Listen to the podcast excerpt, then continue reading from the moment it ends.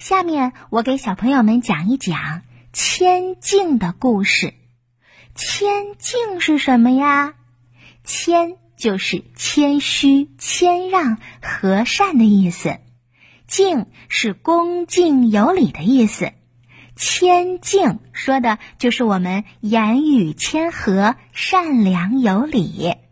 今晚。春天姐姐就给小朋友们讲一讲品行礼仪当中的谦敬的故事，选自中国大百科全书出版社出版的图书《中华文化百科全书》。六尺巷，六尺巷指的是六尺宽的巷子。说起这个巷子的来历呀。有一个感人的故事，在清朝的时候，安徽桐城有一个非常显赫的大家族。这个家族与众不同之处就在于父子两代为相，权倾朝野。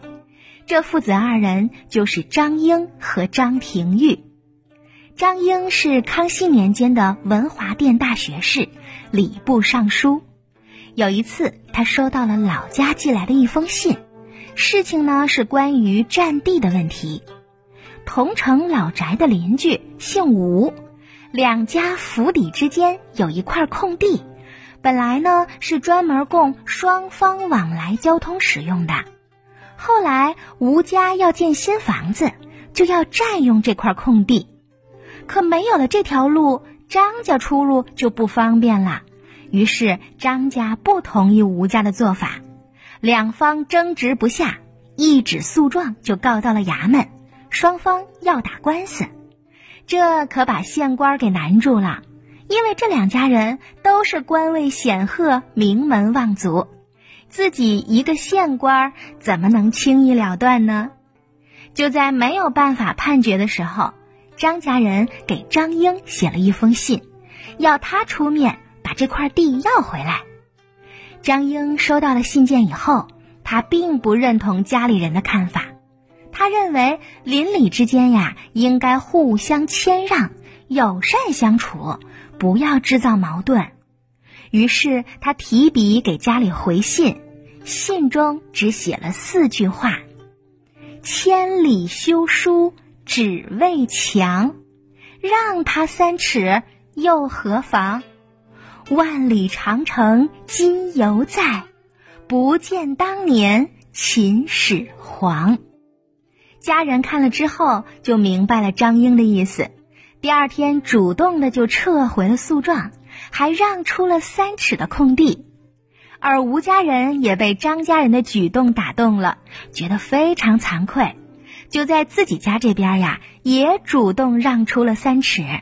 这样就形成了六尺宽的巷子。从此以后，张吴两家的礼让之举被人们广为传颂。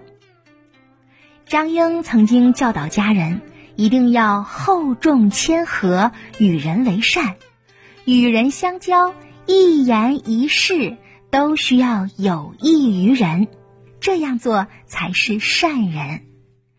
他所写的《聪训斋语》是中国家训史上的重要著作。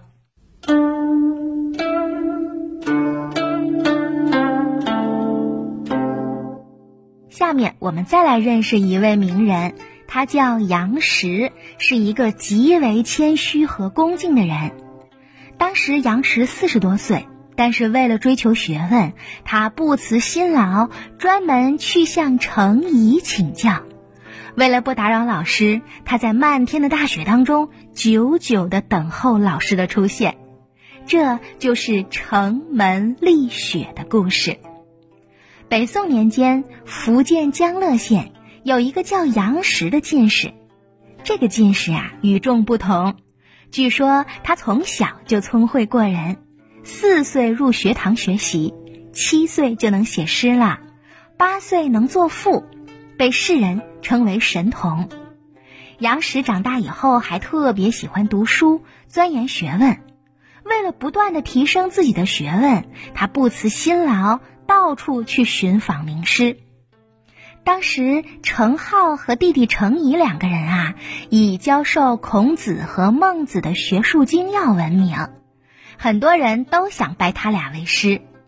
杨时本来被调去做官，但是他并没有去赴任，而是拜了程颢为师，师生相处的非常好。杨时回家的时候，程颢目送他说。我的学说将向南传播啦。四年之后，程颢去世了。杨时听说以后，在卧室设了程颢的灵位，哭祭，还写信告诉了同学。后来，杨时又到洛阳去拜见程颐，这时候他已经四十岁了。有一天，他和好朋友相约去向程颐请教学问。两个人走到程颐家的时候，恰巧赶上程颐正在休息，于是两个人就静静地站在门口等待着老师。那时是冬天，不一会儿天上就下起了雪，天气也变得越来越冷了。但是老师仍然没有出来，又过了很久，程颐才看到他们。这时，门外的大雪已经有一尺深了。嗯，这是一个尊师重道的故事。下面，春天姐姐再来讲一个辛弃疾求批评的故事。辛弃疾是南宋时期非常有名的爱国词人，他的词风格多变，时而慷慨激昂。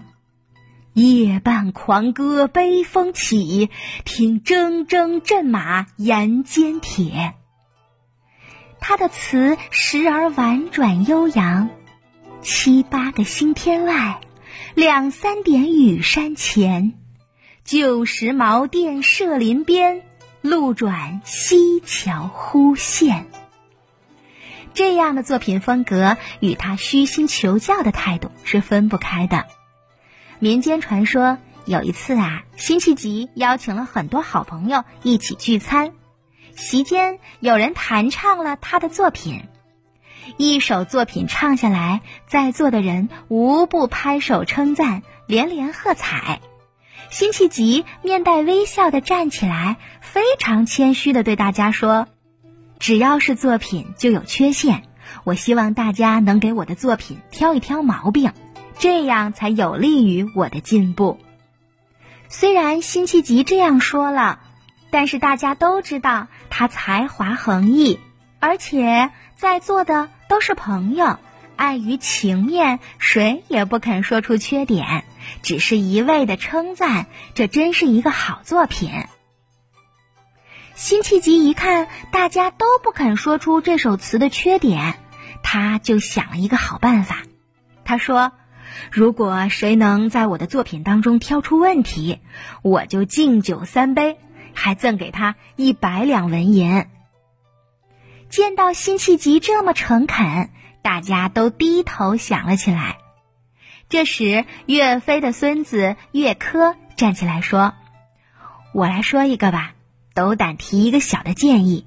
我认为大人您的词很绝妙，但是词当中用的典故太多了。”知道的人还好，可是不知道的人啊，对这首词理解起来会很吃力。辛弃疾一想，还真是这么回事儿呢。这首词里的确借用了很多的典故，让人费解。辛弃疾非常高兴，他给岳珂深深的鞠了一躬，表示感谢。从此以后，辛弃疾的词当中典故变少了。读起来更加的通俗易懂，绝妙万分。